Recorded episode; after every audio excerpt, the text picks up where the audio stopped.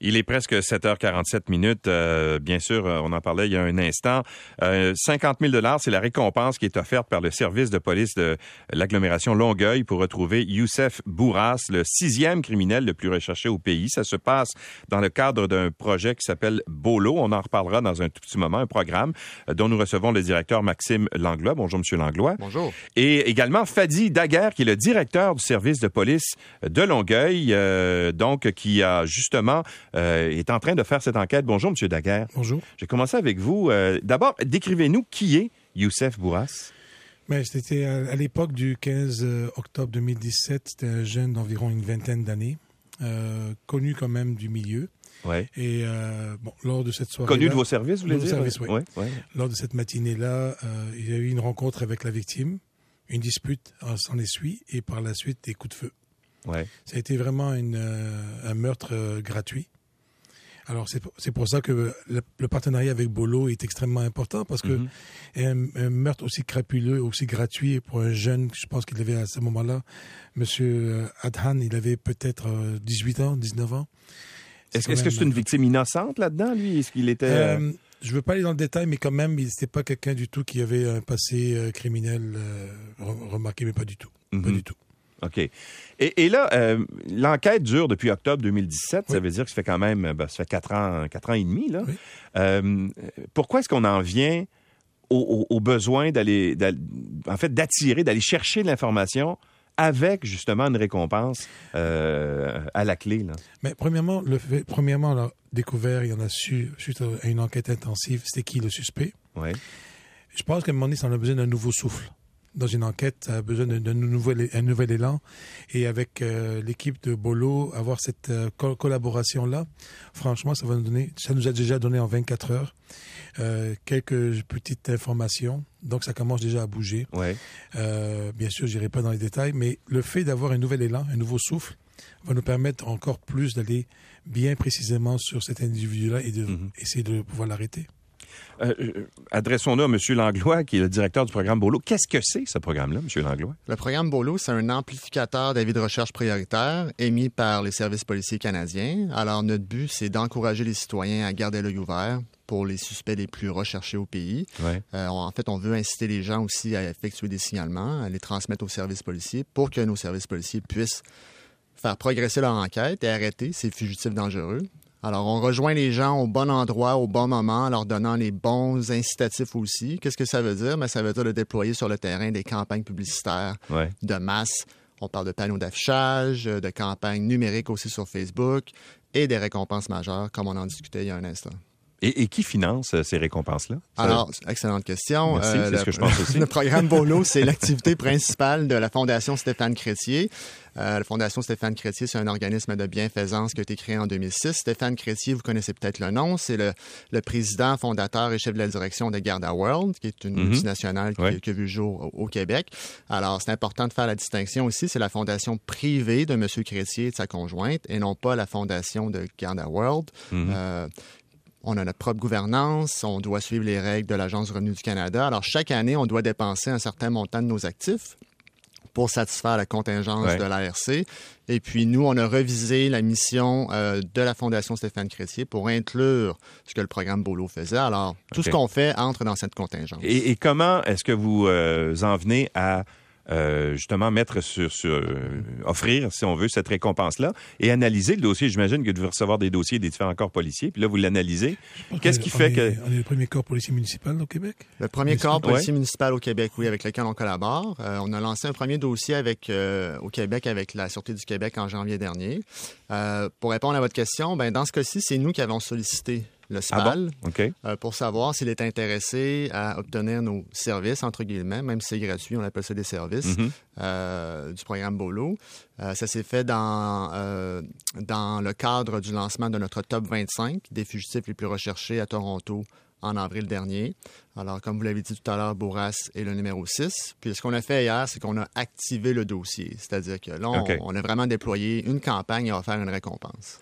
Bon, euh, Monsieur Daguerre, quand là on dit en fait que vous pensez qu'il est au Québec en ce moment, n'est-ce pas? Mhm. Si vous lancez cette ca- cette campagne-là, j'imagine, c'est que vous avez des bonnes raisons de croire qu'il est revenu. Il, est, il avait quitté le pays, lui, selon vos informations?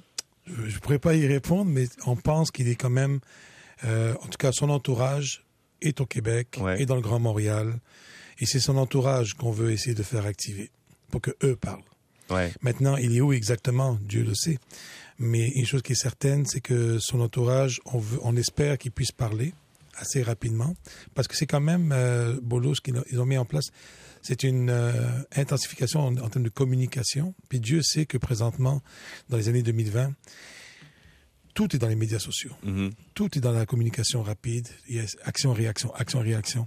Donc, nous, notre pari, c'est de faire en sorte que, puisqu'il y a beaucoup de monde qui sont sur les médias, comment on peut être dans les médias et faire vraiment sortir l'information. Ouais. Son entourage est à Montréal, est à Montréal, dans le Grand Montréal, son entourage est là. Donc, euh, on espère que ça puisse activer. Puis euh, après ça, on va voir où est-ce qu'il est exactement.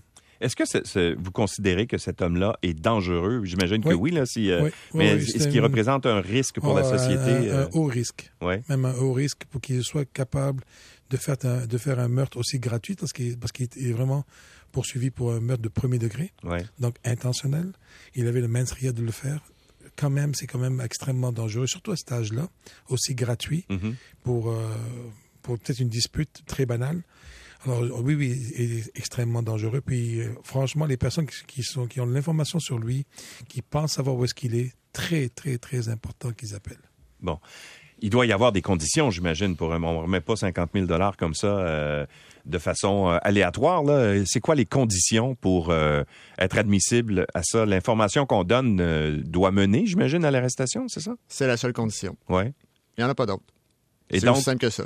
OK. Et, et- et- et donc, euh, on, on rejoint qui, si jamais les... Parce que vous dites, euh, euh, Monsieur Daguerre, que ça a suscité déjà euh, une certaine masse d'informations qui est arrivée chez vous. Oui. On, on- on appelle directement à la police de Longueuil? Comment Vous ça fonctionne? le 1-800 Ouais. 659 42 64 Ouais. ou le 1-800 659 gang. OK. C'est à ce numéro-là, c'est confidentiel. Puis il va y avoir un échange assez rapide avec les policiers. Est-ce que c'est un phénomène qui est, qui est en croissance chez vous? On- on- évidemment, on parle beaucoup des, des- des fusillades à, à- à Montréal. Euh, c'est souvent des, euh, des, des, des gangs de rue, en fait, qui sont, qui sont impliqués les uns entre eux. Euh, euh, Est-ce que c'est le même phénomène aussi, euh, par Euh, exemple, sur la rive sud? Au niveau de l'agglomération de Longueuil, euh, on n'a pas le phénomène de gang de rue quasiment familial ou Ouais. euh, bon, historique. Ça, on ne l'a pas. Euh, dans mon ancienne vie, je, je travaillais à- au SPVM, puis Mhm. là, je le voyais, il y avait des quartiers, il y avait des endroits vraiment où c'était bien ancré. À Longueuil, c'est pas le cas. Alors, dans l'agglomération de Longueuil, on a une plus grande problématique au niveau du crime organisé, motard. Ouais. Par contre, ce qu'on a- voit comme fibrillation au niveau de, de la communauté qui, est- qui, qui est de plus en plus émergent, c'est l'aspect des... euh, les gangs de rue se promènent.